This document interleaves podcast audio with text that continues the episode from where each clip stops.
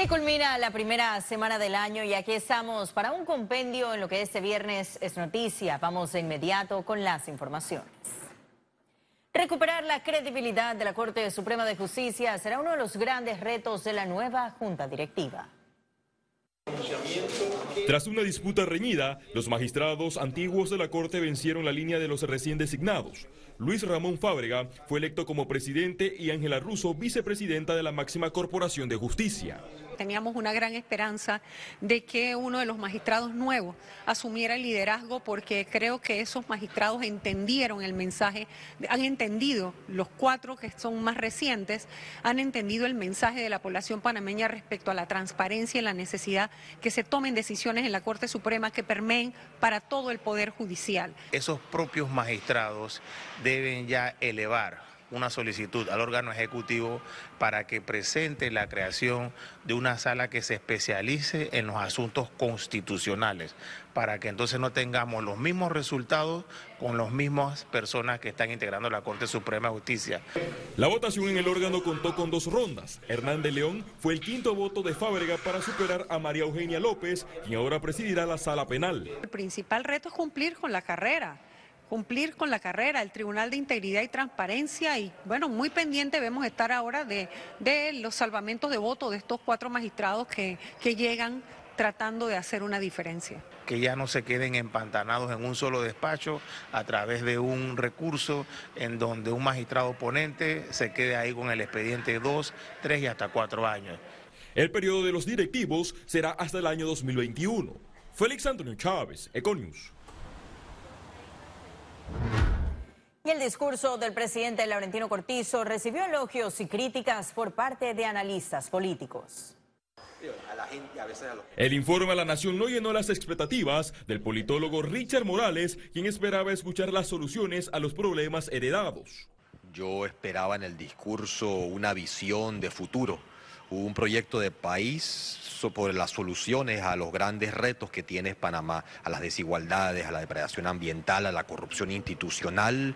En cambio, lo que vimos fue una serie de, eh, de parches, una serie de evasivas sobre las causas de los males que nos están aquejando. Morales y Lazo coincidieron en que el mandatario debe presentar las denuncias por las irregularidades en la era de Juan Carlos Varela. Eh, es preocupante que se haya dado un maquillaje de las finanzas públicas y esperemos que en ese caso y en todos los demás que encuentren en los distintos eh, ministerios se hagan las denuncias correspondientes, de que no impere la impunidad en el país.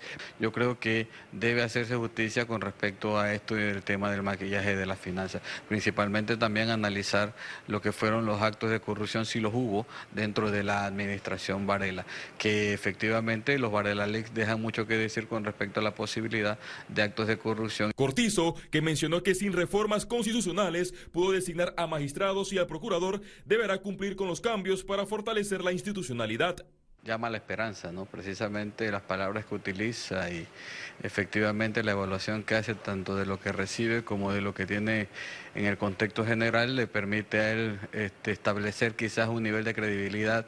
En este quinquenio, los analistas esperan que no se retomen los sobrecostos en las megaobras y que se cumpla con el plan de gobierno. Félix Antonio Chávez, Econius. Y por segunda ocasión se suspendió la audiencia del exdiputado Adolfo Valderrama por el caso Pandeportes. El juzgado del primer circuito judicial reprogramó para el 7 de enero la imputación de cargos por la presunta comisión del delito de malversación de fondos en prejuicio del Instituto Panameño de Deportes para que se aclare si Valderrama mantiene fuera electoral en el recinto. La fiscal Leida Sáez manifestó que el Ministerio Público tenía información donde el exdiputado no contaba con el fuero. Sin embargo, la defensa presentó la certificación que aún gozaba de ese privilegio. Nosotros no somos parte de FEPAVA. Yo lo que he escuchado de parte de la Fiscalía es que en ningún momento se mencionó, en ninguno de los hechos, eh, y pareciera que fuera un perfil más político. Es mi, mi humilde opinión.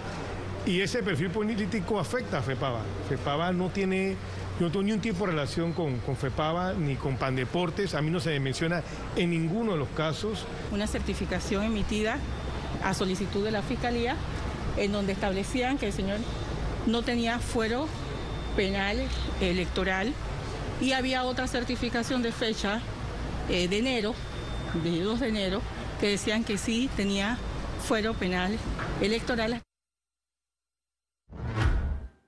El Ministerio de Seguridad lanzó la operación Guardián 2020, la cual tendrá 33 mil unidades para cuidar a los ciudadanos en verano.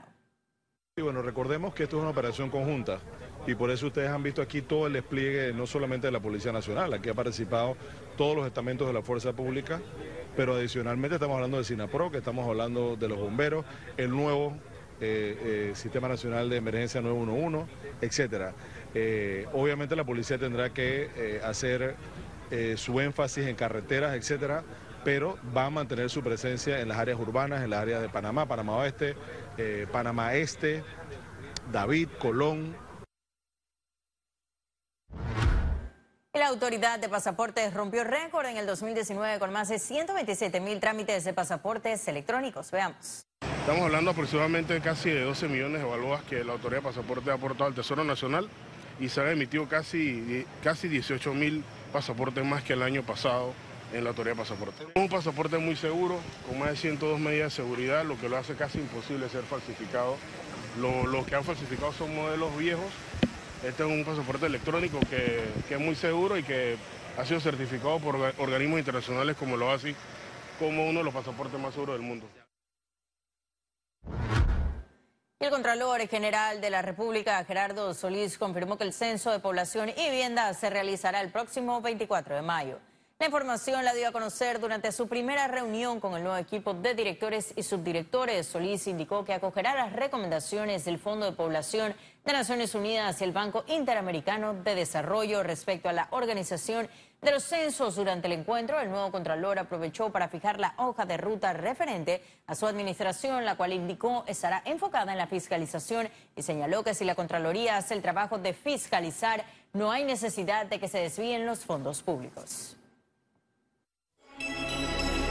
Economía. Y Panamá aún se enfrenta a la frontera de la desigualdad. Sus altos ingresos no llegan a todos los sectores de la población. Aquí analizamos cómo combatirla. Panamá es uno de los dos países más ricos de Latinoamérica. Sin embargo, aún lucha por derribar la desigualdad. Así lo reconoció el Ejecutivo. Pregunto, yo le puedo preguntar a usted si este es un país, este es un país rico o pobre. Uno dice rico, a otro dicen pobre. Este es un país injusto. Este es un país injusto. Para el economista Juan Jované, hay tres pilares a los que prestar atención. Nosotros debemos de preocuparnos porque todo niño panameño que nace en este país tenga acceso a la salud, a una buena alimentación y efectivamente a la educación.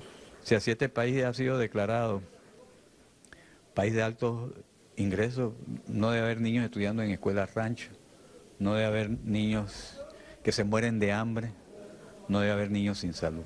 Mejorar la producción y generar empleos son parte de la solución. Lo primero es eh, incrementar la producción nacional, eh, pero incorporando esa parte de la población que hoy no está participando del mercado. ¿Qué significa eso? Que hay una gran parte de la población panameña que no comercializa lo que puede producir. Y por un lado, por otro lado, incorporándolo, generando puestos de trabajo de manera permanente. Desde el Ministerio de Desarrollo Social trabajan en focalizar los subsidios hacia la población más vulnerable. Ciara Morris, Econews. Y se espera que el puerto de cruceros de Amadores se listo para el segundo semestre de ese año para más adelante estrategias para poder aprovechar esa oportunidad de atraer turistas, así lo afirmó el director de la Autoridad de Turismo. Eh, tenemos ya la aprobación del gabinete de otorgar un incentivo eh, a una línea de cruceros, que sería la primera para comenzar operaciones desde marzo 2021. Así que esa es otra de las iniciativas que se está eh, también trabajando, es la atracción de líneas de cruceros que quieran operar como puerto base en Panamá, ya que cuando es puerto base el turista entra usualmente por Tocumen o vienen, digamos, de vuelos de, otros países y pasan, pernotan aquí unas noches antes de abordar el crucero. Y el ajuste del salario decretado por el Ejecutivo no impactará solo a los que estén por debajo del mínimo, eso lo advirtieron empresarios. Con el aumento del salario mínimo, un 3.3%, ahora los empresarios evalúan cómo aplicarán el ajuste. El expresidente de la Asociación de Ejecutivos de Empresas, Roberto Troncoso, explicó que hay colaboradores arriba del salario mínimo, pero que igual tendrán que aumentarles porque quedarán unificados con el nuevo aumento. Algunos no podrán enfrentar ese decreto. Lo que hace es que aquellos que entran con el salario mínimo, que en esta, en esta vuelta creo que va a ser algo así como 800 dólares, hace que por un efecto cascada, también aquellos que ya tienen 5, 6, 7 años con el mismo salario, cuando entra este nuevo eh, colaborador, pues prácticamente se equipara a este trabajador de 7 años.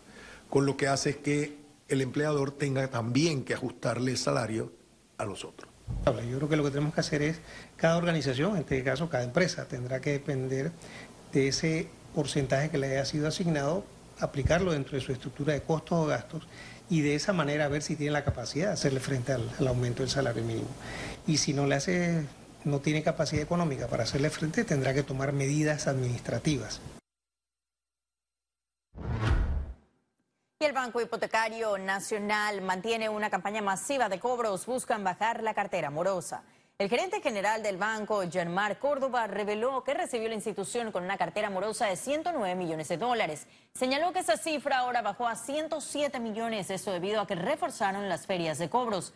Córdoba explicó que no solo es cobro, también es docencia a clientes para reestructurar sus préstamos. Mira, cuando iniciamos, cuando llegamos nosotros a la administración o al, banco, estaba alrededor de los 75 mil dólares mensuales. Nosotros en el mes de agosto, que fue nuestro primer mes que estuvimos de lleno en el banco, después que nos ratificaran, llevamos a los 245 mil. En el mes de um, septiembre, 200. Y ahora sí ha llegado el momento de conocer un resumen de la jornada bursátil de este viernes 3 de enero. Adelante. El Dow Jones cotizó en 28.634 con 88 puntos, baja 0.81%. El IBEX 35 se situó en 9.646 con 60 puntos, baja 0.46%, mientras que la Bolsa de Valores de Panamá cotizó en 454 con 78 puntos, sube 0.01%. Ahora veamos en detalle el volumen negociado en la Bolsa de Valores de Panamá.